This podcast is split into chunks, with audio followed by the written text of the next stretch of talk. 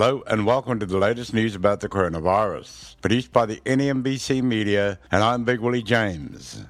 Victoria has recorded 1,890 new locally acquired cases of COVID 19.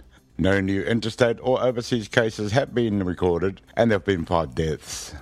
Victoria now has a total of 18,000 active cases, all of which are in isolation. 58% of Victorians are now fully vaccinated, while 85% received their first dose. Victoria could reach their targets early. Victoria could reach their vaccination milestones early if people continue to rush to their local vaccination sites, pharmacies, and doctors. Victoria has target dates set for additional freedoms once people aged over 16 years of age are fully vaccinated. The first target is for 70% fully vaccinated on October the 26th, and the second target when 80% are fully vaccinated on November the 5th. Health Department Deputy Secretary Kate Matson said progress was running ahead of those targets and it could mean Melbourne's lockdown would be lifted earlier than expected. Victoria will be monitoring New South Wales' experience from Monday as New South Wales opens up to see how Victoria can exit its lockdown. Stay the course. New South Wales' roadmap out of lockdown has been amended to include higher capacity limits of greater freedoms. But leading epidemiologists say that Victoria should stick to its own exit strategy. New South Wales has surpassed its 70% vaccination target and has announced changes to their reopening plan, doubling the number of people who can attend home visits, weddings, and funerals. From Monday, home visitors in New South Wales will be doubled to 10.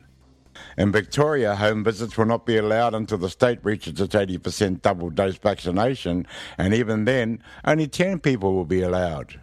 The chief epidemiologist at the University of South Australia said homes and workplaces still pose the highest risk of coronavirus transmission and backed Victoria's more conservative approach. Mask mandate in schools. The mandatory use of masks indoors will expand to include schools, Victorian health authorities confirmed. The decision comes after recent COVID 19 outbreaks in regional Victoria and after seeing other countries such as the USA slow down transmission in schools by enforcing masks. All children in year 3 and above will be required to wear face masks indoors at school. For children in prep to year 2, masks indoors at school will be strongly recommended but not compulsory. The rule is part of an expansion of current mandates to help curb transmission of COVID 19, as face masks are already mandated for all Victorians over the age of 12 outside their home. A date for the expanded student mask mandate has not yet been set, as the new rules are still being drafted. No appointments needed to be vaccinated. People can walk up to any of the 10 state vaccination sites without an appointment. This includes the hubs in Dandenong, Campbellfield, Frankston, Bundoora, Melbourne, South Morang, Sunshine, Springvale, and Melton. Vaccinations are also available at government run hubs, general practices, pharmacies, and up to 100 pop up sites around the state. For more information on vaccination sites and how to access them, call the coronavirus hotline on 1 800 675 398 and dial zero if you require an interpreter in the call, or you can search the Department of Health website.